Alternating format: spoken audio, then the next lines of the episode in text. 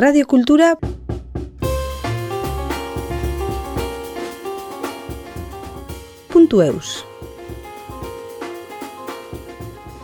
Autant les numériques comme les espaces physiques, finalement, ont comme but de casser les murs de la classe et que l'apprentissage se fasse 24 heures sur 24, 7 jours sur 7.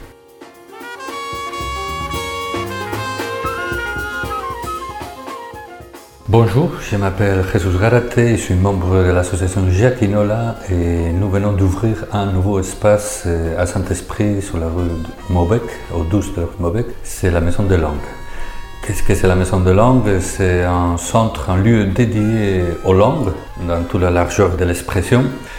À la base, nous sommes un groupe d'enseignants, de professionnels de l'enseignement de langue et nous voulions créer un lieu dédié exclusivement aux langues. Ça veut dire quoi? Ça Bon, ici nous habitons dans un territoire où la question linguistique c'est une question cruciale. Nous avons plusieurs langues du territoire, comme l'euskera d'abord, bien sûr. Après il y a les gascons, il y a les français. Mais il y a eu aussi d'autres langues qui sont venues, bon, les langues de l'histoire. Il y a eu aussi le mouvement, les juifs qui sont venus, les arabes, les espagnols, les portugais. Aujourd'hui, il y a pas mal de flux migratoires qui viennent de l'Afrique. Et bon, la question linguistique, ça pose toujours un problème pour la compréhension et pour les interactions entre les différents groupes. Et nous trouvions qu'à Bayonne, il n'y avait pas quelque chose comme ça adressé à un public large. Il y a des structures qui travaillent avec les langues, mais plutôt pour un public professionnel. Et après, il y a des structures qui travaillent avec une langue. C'est le cas d'AEK avec l'Euskera, Wall Street avec l'anglais, tout ça. Mais nous voulions un lieu pour mélanger toutes ces langues. Mélanger comme justement on trouve ça dans notre quartier, quartier Saint-Esprit, un melting pot, un mélange des cultures, des peuples et des langues.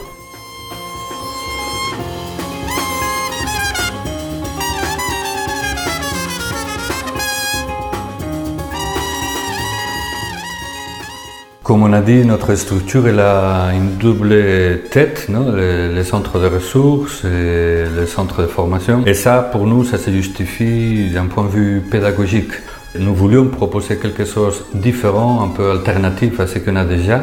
Et là, pour nous, il y a une complémentarité. Nous voulions casser un peu le mur de la salle de classe, que les apprenants, les élèves soient pas réduits, que le temps d'apprentissage soit pas réduit à deux heures de cours ou trois par semaine, mais nous voulions casser le mur en proposant cet espace convivial où on peut discuter, parler, pratiquer la langue, jouer avec la langue toute la semaine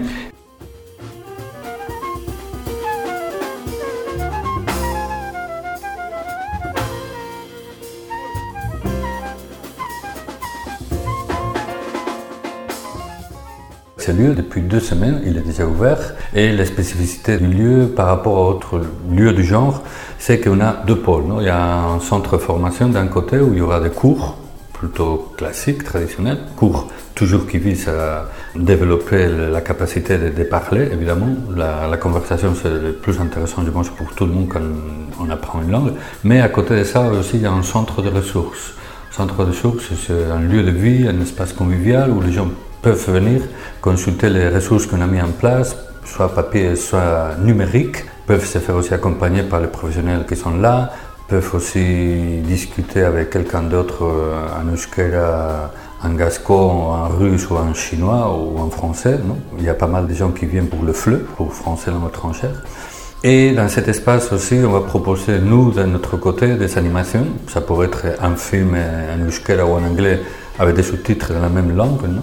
Et après une discussion autour du film, ou aussi les adhérents non, pourront aussi eux proposer des animations ou des activités qui visent à développer les compétences linguistiques. Non? Ça peut être une soirée anglaise autour d'un thé, ou ça peut être une soirée espagnole autour de quelques pinchos ou tapas, ou une soirée euskaldun pour faire un peu de la mitzvah pratique.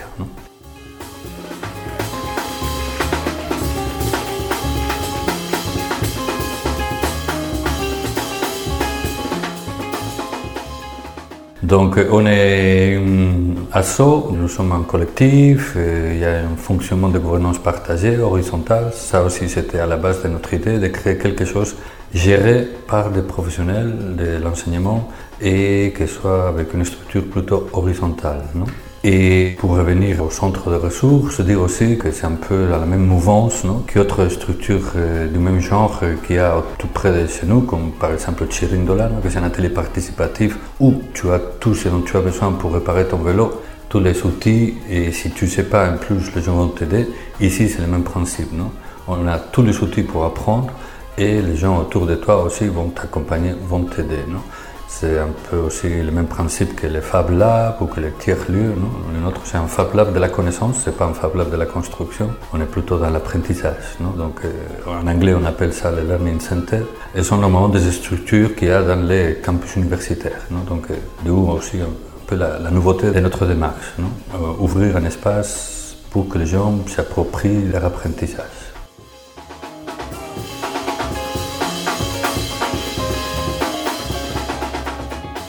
On propose, euh, dans le centre de formation, on propose d'un côté des cours euh, complets où il y a de la conversation, de la grammaire, de la lecture, de l'écriture, etc. C'est deux heures par semaine.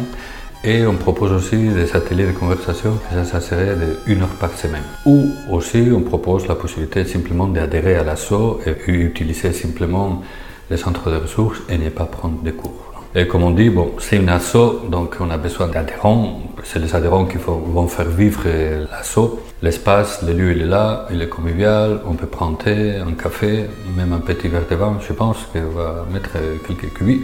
Et bon, l'idée, c'est de faire vivre les langues. C'est comme un petit jardin où les langues vont pouvoir euh, pousser, fleurir. Et on espère que ça va aussi aider nous, les interactions entre bon, les différents groupes qui sont dans notre territoire, dans notre quartier, dans notre ville. Il y a beaucoup de familles, par exemple arabophones portugaises, qui sont passées pour demander s'il y aurait des ateliers pour les enfants parce qu'il n'y a pas eu de la transmission dans la famille de l'arabe ou du portugais. Donc pour nous, ça c'est vachement intéressant. Et aussi, concernant le Euskera, on voulait aussi bon, proposer une autre alternative. Il y a AEK, bien sûr, là, mais pourquoi pas aussi proposer des cours d'Euskera de l'autre côté de la Dour, non? Que l'Euskera aussi saute vers euh, Saint-Esprit. Et on trouvait aussi que ça, ça pourrait être intéressant. Donc euh, je ne pense pas qu'on soit concurrentiel avec KK, je pense que c'est une autre offre et je pense que c'est bien qu'il y ait des offres euh, bon, qui peuvent se complémenter.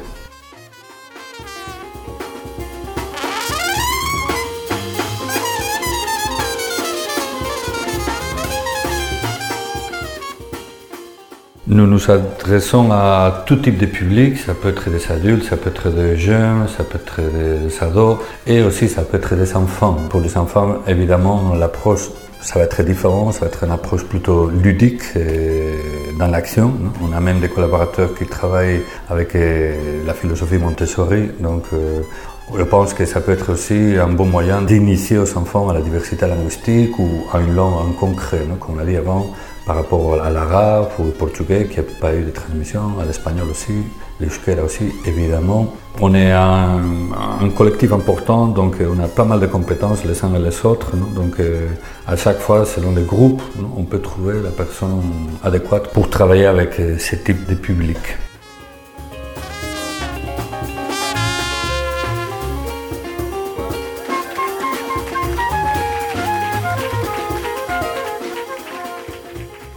Concernant les tarifs, euh, nous avons deux tarifs. La tarif pour le cours complet, c'est 30 séances de 2 heures, donc ça fait 60 heures. Et nous avons mensualisé le paiement à 55 euros par mois, 10 mois. Ça fait moins de 10 euros de l'heure. Euh, on a eu quelques commentaires autour de nous en nous disant que c'était un peu cher. Nous partons du principe qu'il faut travailler avec des professionnels, qu'on n'est pas dans le bénévolat du tout, du tout, et que bon, que tout ça, c'est un coût. Pour le moment, on n'a pas de subventions, ni de la mairie, ni, d'autres institutions. Donc, euh, il faut payer toutes les factures. Et il y a une autre formule que c'est pour les cours de conversation, c'est une heure par semaine, donc 30 euh, séances, 30 heures euh, par an. Et ça aussi, c'est mensualisé à 30 euros par mois, 10 mois. Donc là, ça fait 10 euros de l'heure.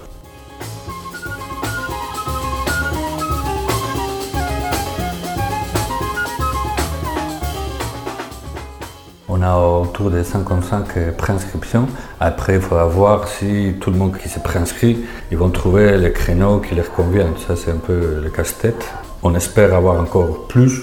On avait visé sur 60-70 élèves pour commencer cette année. Je pense qu'on va y arriver, mais, bon, on encourage les écouteurs à, bon, à s'approcher de nous. Et bon, si ça leur intéresse l'initiative, autant s'inscrire au cours qu'adhérer.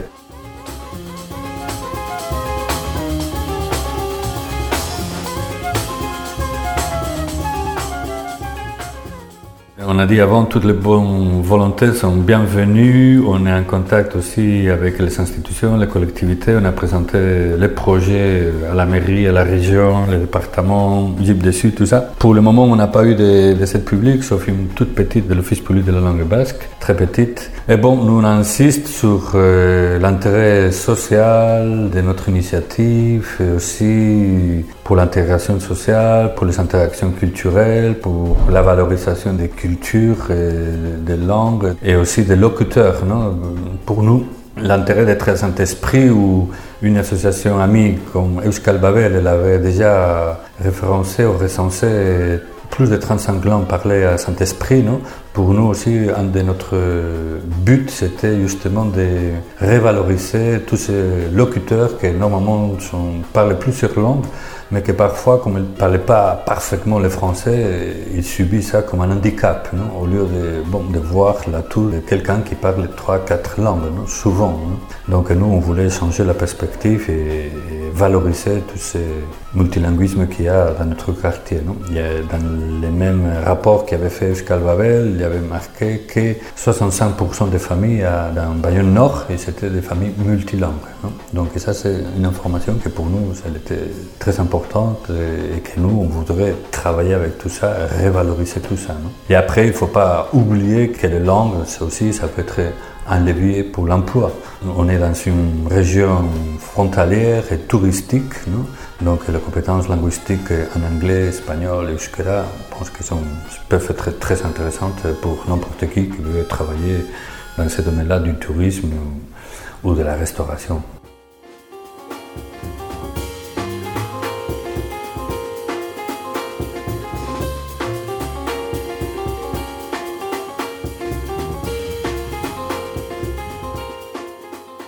Nous allons proposer à nos élèves euh, une plateforme digitale pour que les élèves puissent rester en contact entre eux et aussi avec euh, l'enseignant, par exemple pour euh, échanger entre eux, pour faire une demande, une question linguistique ou non, une proposition culturelle, il y a une expo, il y a un concert, il y a un film à la Talente, par exemple en euskera ou en anglais ou en espagnol, je sais pas. Donc pour nous, à la base, c'est ça, c'était d'innover aussi du point de vue pédagogique.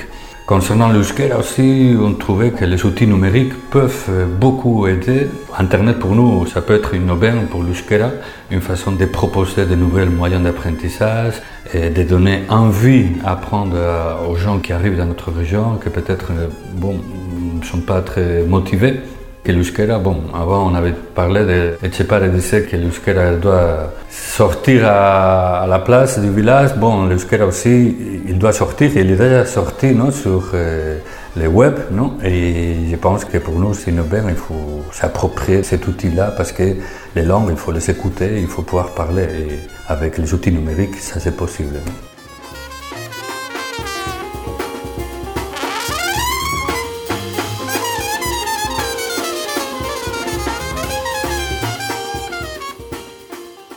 Nous sommes situés dans un lieu stratégique. On est sur la rue Maubec, tout en bas, en face de la gare. Donc pour nous, c'était intéressant d'être dans le centre-ville. Et on a eu des propositions pour travailler dans des autres locaux, mais on trouvait que nous, on voulait quelque chose dans le centre-ville, qu'on puisse venir en vélo, à pied, en train, en train-bus, en bus. Et aussi profiter bon, de ce tissu associatif très riche et très actif. Celui que nous, on connaît surtout, c'est celui de Saint-Esprit donc euh, on est en conversation avec la Talente pour proposer des actions communes. On est aussi en lien avec l'Arsenal et les autres euh, ateliers d'artistes du quartier. On a aussi lancé une proposition à Space pour proposer peut-être des activités multilangues. Donc, euh, bon, C'est un esprit bouillon d'activités associatives, dans le culturel, éducatif, justement. Et nous, on voulait participer à ce mouvement parce que, bon, on trouve qu'il est très riche et qu'il y a des choses à faire ensemble.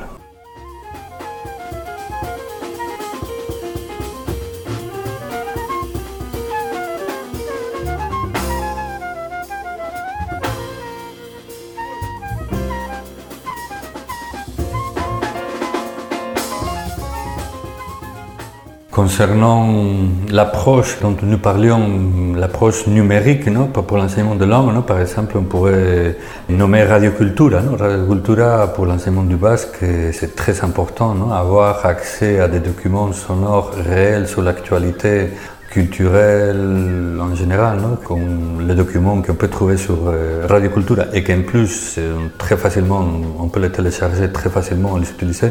Pour nous, justement, c'est ça dont on a besoin pour l'Euskera, d'avoir tout type de nouveaux ressources faciles à, voir et, qui parlent de l'actualité et qui sont bien faits comme ça. On est très content d'avoir Radiocultura et de participer aussi à Radiocultura.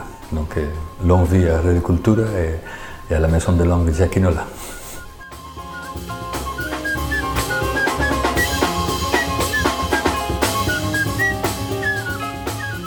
Radio Cultura